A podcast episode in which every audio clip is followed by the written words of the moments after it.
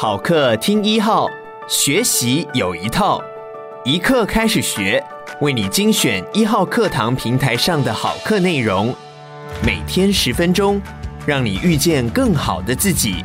现在就订阅一号课堂 Podcast，在第一时间收听到我们提供的精彩内容吧。接下来请听骆以军的《也许你不是特别的孩子》。我想。对许多父母而言，最悲伤的一件事实是，孩子根本不记得他那么小的时候那么依赖你，而你也将整个世界的压力全挡在身后，陪在他身边。你像他最忠实的蓝怪史瑞克 Keroro，守护他，在幼稚园或小学的侧门等候他。挤在一堆老爷爷、老奶奶和外佣女孩间，看着他排在其他小孩的队伍里，那么不特殊，那么弱小。然后他看见你，整张脸像绽放的花朵朝你跑来。他沮丧、害怕的时候，你要像电影《美丽人生》里的父亲，将这个其实残酷的世界描述成一个大游戏。一座大的游乐园。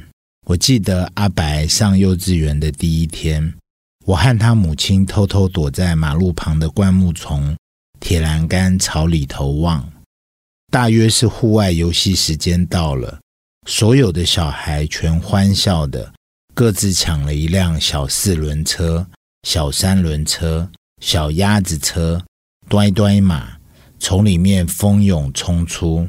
在那装了溜滑梯、跷跷板的小院里冲啊玩啊，我们看见我们的孩子那么内向，又怕跟大家不一样。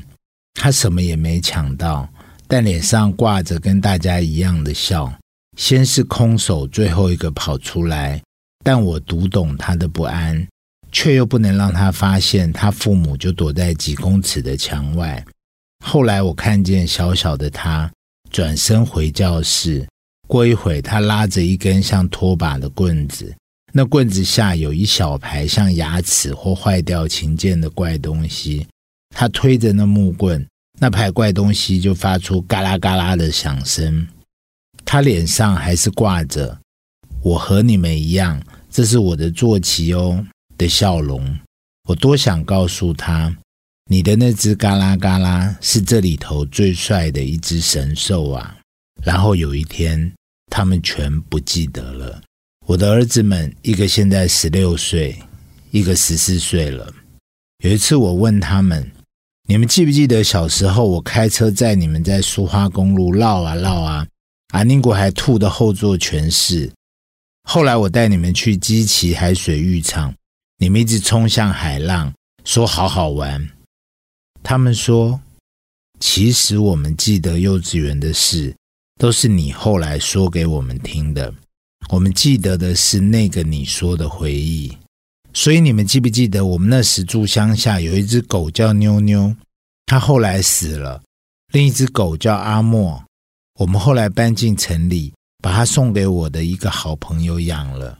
你们记不记得？肯定有一间饭店。”有一只叫 Boss 的琉璃金刚鹦鹉，你们记不记得爷爷的葬礼？他们回答，都说是记得你描述的那个回忆。事实上，在那些时光，那个比现在年轻一些的父亲，带着两只小海豹般的孩子，穿过那些场景，心中的 OS 是：将来你们会记得眼前的这一切吗？向导演布置的光影翻动，栩栩如生，影像流动的一切。我总是跟那么小的他们说：“睁大你的眼睛，好好观察发生的一切。”我带他们在夜市丢着荧光橘的乒乓球，他们在不同高度弹跳着。有某颗掉进计分的玻璃杯，大部分是无效的，失去弹力，滚进最后头的槽沟。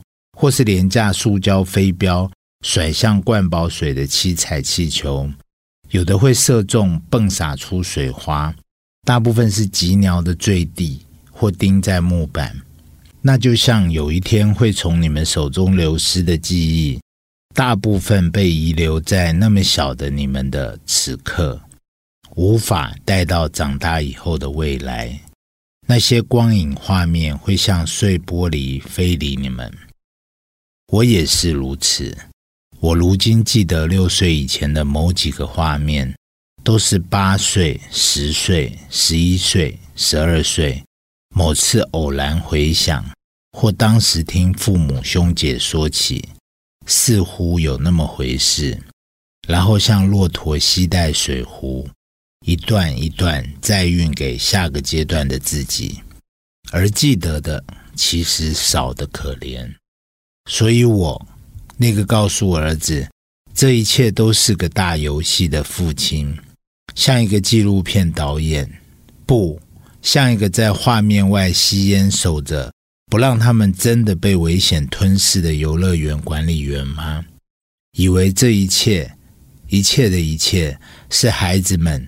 他们眼睛拍摄下来，将来在他们自己脑海里播放的影片，没想到最后，他们其实大部分忘记了，那个只是在一旁陪着、耗着的你，却记下来了。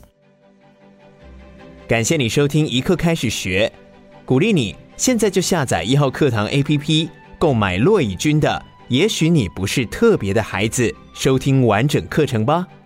每天十分钟，遇见更好的自己。一号课堂。